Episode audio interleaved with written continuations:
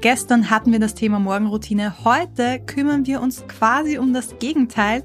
Es geht nämlich ums Thema Schlafen. Schlaf, gesunder Schlaf, wie wichtig das ist für unsere Produktivität und ich bin ganz ehrlich, genauso ein unliebsames Thema von mir wie die Morgenroutine.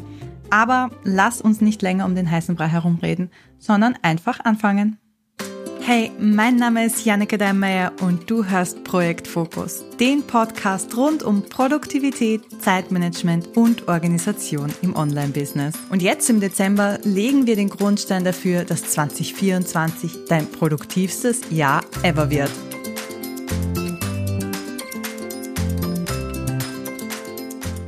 Guter Schlaf ist unheimlich wichtig, weil während wir schlafen, regeneriert sich unser Körper unser Gehirn verarbeitet die Ereignisse des Tages und wir lernen mehr dazu. Wer von euch Kinder hat, wird das wissen. Äh, Schlaf ist einfach unheimlich wichtig, damit man nicht krantig ist, damit man ausgeruht ist und neue Dinge aufnehmen kann und nicht überfordert ist von all dem, was auf einen einströmt. Studien zeigen außerdem, dass guter Schlaf unsere Konzentrationsfähigkeit, unsere Kreativität und unsere Problemlösungsfähigkeiten verbessert.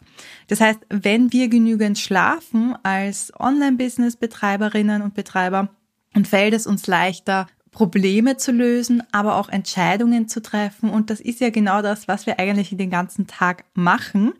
Und deshalb ist es wichtig, dass wir Schlaf ja nicht hinten runterfallen lassen. Ich habe ein Buch gelesen, ich kann mich leider an den Titel nicht mehr erinnern. Wenn er mir einfällt, dann packe ich ihn im Nachhinein noch an die Show Notes. Aber da ging es darum, dass es früher zum guten Ton gehörte als Unternehmer, dass man so gut wie gar nicht schläft und äh, ja die Nächte durcharbeitet. Und heute ist genau das Gegenteil der Fall. Die erfolgreichsten Unternehmer, die schlafen ganz bewusst viel und die legen sogar ein Mittagsschläfchen ein, um leistungsfähig zu sein. Und das alleine zeigt schon sehr gut, woran wir uns orientieren sollten, nämlich eher an mehr Schlafen. Jetzt hat guter Schlaf nicht nur viele Vorteile, sondern im Gegenzug gibt es auch Studien, die zeigen, dass schlechter Schlaf krank macht. Einerseits kurzzeitig, Andererseits aber auch langfristig, dass äh, ja, wenn man über Jahre hinweg schlä schlecht schläft, dass die Anzeichen, dass man eher an Demenz erkrankt und so weiter da sind. Aber ähm, konzentrieren wir uns mal auf das Hier und Jetzt, würde ich sagen. Und da ist es ganz eindeutig zu sehen, dass wenn du schlecht schläfst, deine Lern- und Verarbeitungsfähigkeit schlechter wird und auch deine Aufmerksamkeit. Und es gibt auch Studien, die zeigen, dass Schlafmangel eine ähnliche Auswirkung wie Alkoholkonsum hat. Das heißt, die Reaktionszeit verlangsamt sich, du bist langsamer im Denken und das hilft dir natürlich auch nicht wirklich dabei, ein Business zu führen.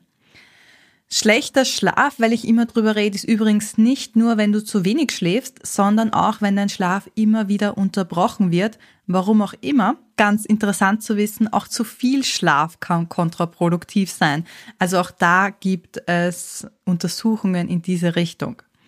Ganz generell, was kann man sagen? Was ist so der Richtwert? Wie viel sollte man schlafen? Das ist in jedem Alter unterschiedlich. Bei Erwachsenen sollten es so sieben bis neun Stunden sein. Aber du selber kannst das eigentlich am besten feststellen, indem du verschiedene Schlafspannen quasi ausprobierst und dann schaust, wann fühlst du dich am wohlsten und äh, wann ja, schläfst du quasi nicht ein über der Tastatur. Wie kommt's dazu, dass wir guten Schlaf haben oder wie schaffen wir das? Da kommt das Stichwort Schlafhygiene ins Spiel oder ein bisschen moderner ausgedrückt Abendroutine. Das soll dir nämlich dabei helfen, die Qualität deines Schlafs zu verbessern. Und der erste Tipp, den ich dir da geben kann, ist, dass du fixe Schlafens- und Aufwachzeiten einführst. Dein Körper gewöhnt sich nach einer Zeit daran, dass du an einem bestimmten Zeitpunkt schlafen gehst und wieder aufwachst und das merkt man immer sehr gut daran, dass man, ja, beim Schlafengehen jetzt vielleicht noch nicht so wirklich, dass man sagt, okay, ich bin dann und dann müde. Aber beim Aufwachen, finde ich, merkt man das sehr gut. Vielleicht hast du das schon mal erlebt, wenn du so fixe Aufstehenszeiten hast oder über einen bestimmten Zeitraum zur gleichen Zeit immer aufwachst äh, und du hast am Wochenende oder Urlaub und du wachst obwohl du ausschlafen könntest, zu genau der gleichen Uhrzeit auf wie sonst auch immer. Also ich finde, das sieht man sehr gut und äh, das hilft dabei, die Schlafzeiten dann auch wirklich einzuhalten. Ein anderer Tipp ist, dass du digitale Geräte ausschaltest, ein bis zwei Stunden bevor du schlafen gehst, weil äh, digitale Geräte blaues Licht haben und äh, das verhindert die Produktion von Melatonin, also dem Schlafhormon. Und ganz ehrlich, wenn wir uns mit den Dingen beschäftigen, jetzt ganz unabhängig davon, welche Farbe der Bildschirm jetzt hat, die auf uns einprasseln, ist es wahrscheinlich so, dass der Kopf schlechter abschalten kann und da macht es dann schon sehr viel Sinn zu sagen, okay, so ein paar Stunden davor beschäftige ich mich nicht mehr mit dem Chaos und der Welt um mich herum.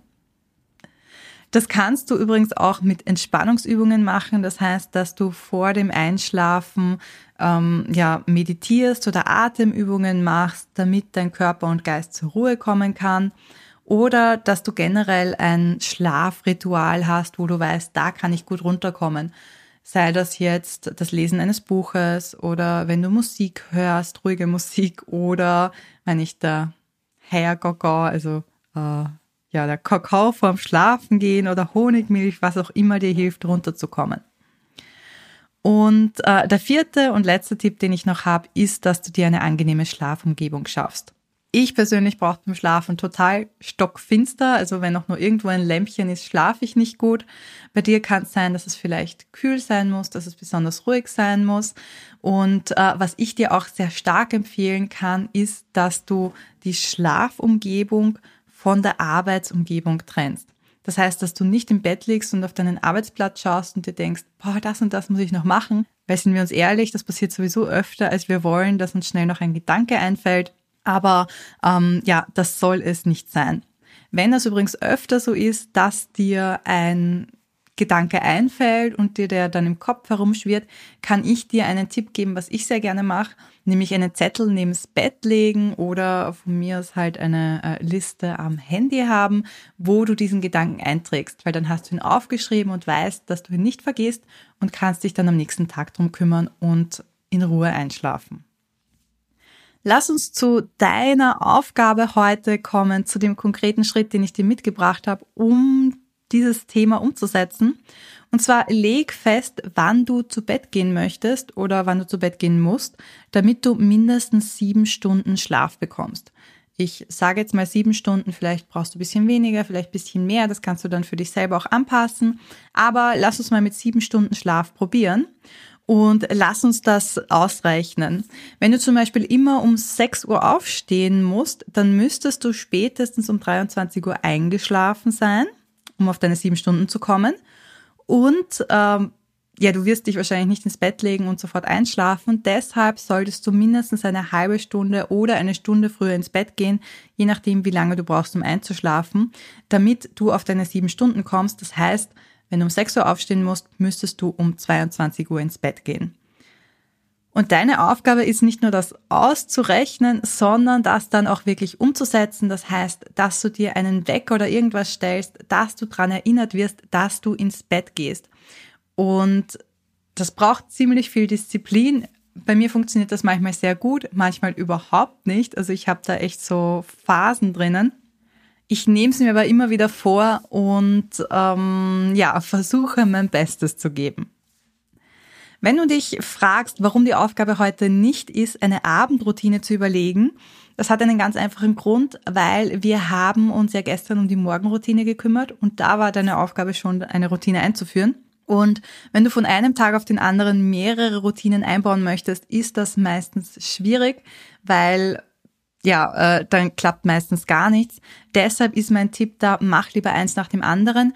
Kümmer dich zuerst um die Morgenroutine und äh, nur dieses Festlegen der Schlafenszeit und glaub mir, allein das kann schon sehr viel bewirken. Apropos bewirken, ich hoffe auch dieser Podcast bewirkt ganz viel bei dir und du konntest schon sehr viele Tipps mitnehmen. Wenn das der Fall ist, dann teile den Podcast gerne mit deinen Business Buddies oder jeder und jedem, wo du denkst, das ist der richtige Podcast für sie oder ihn. Und hinterlass mir gerne eine 5-Sterne-Bewertung bei Apple Podcast oder Spotify Das äh, macht mir eine große Freude und hilft mir auch, noch mehr Menschen zu erreichen. In dem Sinne wünsche ich dir ja heute eine gute Nacht, guten Schlaf und bis morgen.